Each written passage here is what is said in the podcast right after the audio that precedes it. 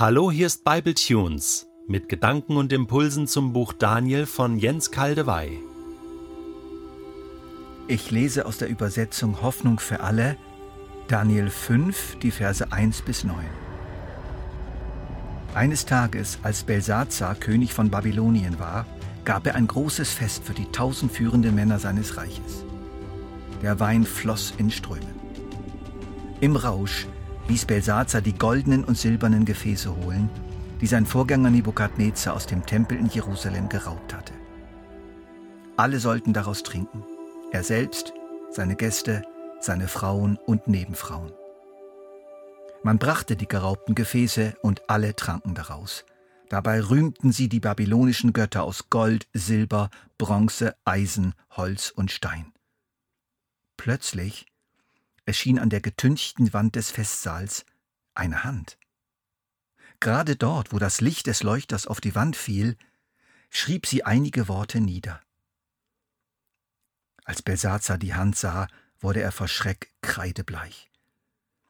Er sackte in sich zusammen und begann am ganzen Leib zu zittern.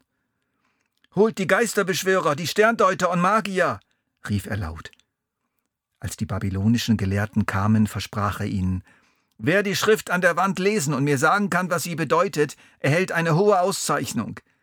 Er darf purpurfarbene Gewänder tragen wie ein König, er bekommt eine goldene Kette um den Hals, und ich ernenne ihn zum drittmächtigsten Mann im ganzen Reich. Die Berater des Königs traten näher, aber keiner von ihnen konnte die Schrift entziffern oder gar deuten. Belsazar wurde immer bleicher. Die Angst schnürte ihm die Kehle zu. Auch alle führenden Männer, die er um sich versammelt hatte, packte das Entsetzen. Wer war dieser Belsazar? Wahrscheinlich war er ein Enkel Nebukadnezars mütterlicherseits. Nach Nebukadnezar regierte sein Sohn Evil Merodach für zwei Jahre, der auch von Jeremia als König von Babel erwähnt wird. Als inkompetenter und zügelloser Regent wurde er von seinem Schwager Neriglasser ermordet, der bereits nach vier Jahren wiederum eines natürlichen Todes starb. Sein Sohn, noch ein Knabe, von einer Gruppe Verschwörer beseitigt, zu denen ein sehr führungsbegabter General namens Nabonidus gehörte. Man einigte sich auf ihn als neuen König. Er machte es besser als seine Vorgänger und herrschte immerhin 14 Jahre. Er war der letzte babylonische Großkönig. Er war viel in den verschiedenen Provinzen des Reiches unterwegs und selten in Babylon selbst. Außerdem musste er in den letzten Jahren mit den heranrückenden Persern Krieg führen, von denen er dann auch gefangen genommen wurde und einige Jahre später dann in Gefangenschaft starb. Und er hatte einen Sohn, seinen ältesten Sohn Belsazar, und den setzte er als König von Stadt und Provinz Babylon ein. Er selbst blieb aber der Großkönig des ganzen Reiches. Belsazar war also der zweite Mann im Reich, nicht der erste, und er war noch sehr jung. Wahrscheinlich hatte sein Vater Nabonidus eine der Töchter Nebukadnezars geheiratet, so war dieser der Großvater Belsazars geworden, und ein Großvater wurde oft auch als Vater bezeichnet. Hier spüren wir die Erfüllung des Traumes vom Nebukadnezar vom großen Standbild. Er war das goldene Haupt. Nachher folgte der silberne Oberkörper mit den zwei Armen, Medo-Persien. Dazwischen befindet sich der Hals, eine Zeit des Übergangs sozusagen. Eigentlich ist es schon vorbei mit dem Haupt, der Hals ist kurz, das nächste Reich kommt bald, der alte Glanz ist vorbei, es ist eine Zeit des Niedergangs. Die Meder und Perser rücken schon heran. Die menschlichen Reiche kommen und gehen, sie zerfallen, sie verfaulen von innen her, das ist eine der großen Botschaften des Danielbuchs. Verschärft wird dieser Geruch der Götterdämmerung, der über unserem heutigen Abschnitt liegt, durch eine Tatsache, die den damaligen Lesern und heutigen Historikern bekannt war, aber nicht direkt im biblischen Text steht. Die Meder und Perser standen schon vor den Toren Babylons in dieser Nacht. Vermutlich wiegte sich Belsazar in Sicherheit. Denn Babylon war in der Tat außerordentlich stark befestigt und galt praktisch als uneinnehmbar.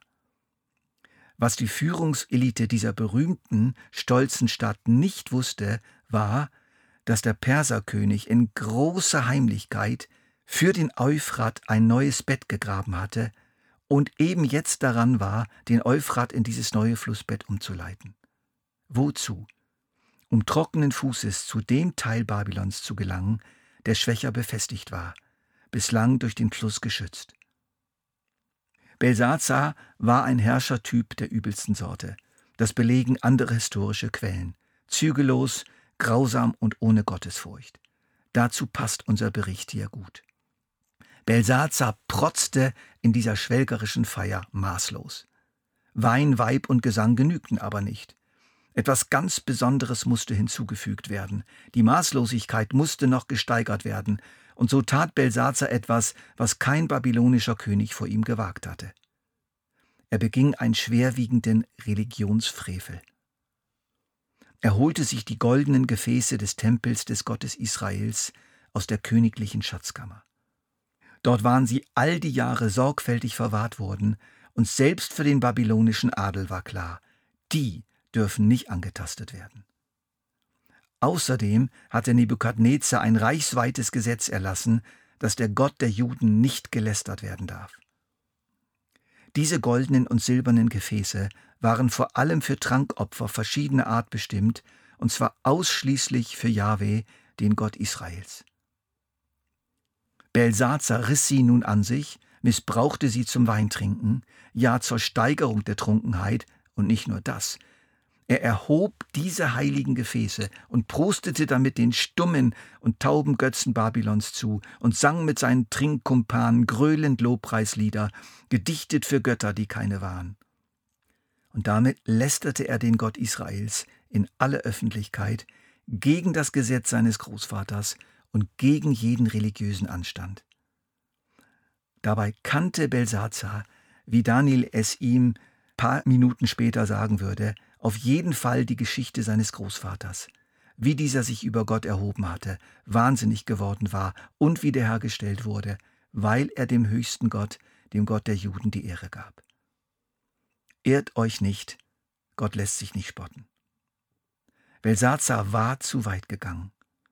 Er trotzte Gott wieder besseres Wissen. Ich zeige aller Welt, dass ich mir das erlauben kann. Der Gott Israels ist nämlich nicht so stark, wie ihr alle lächerlicherweise glaubt. Wir wollen doch mal sehen. In dem Augenblick aber, wo er die Hand an der Wand sah, brach er zusammen. Die Reaktion Belsazars auf die Schrift an der Wand wird drastisch und ausführlich beschrieben, das fällt dem Leser auf. Es ist ein allertiefstes Erschrecken bis ins Mark. Das war mehr als nur ein Anflug von Angst. Es war Panik pur.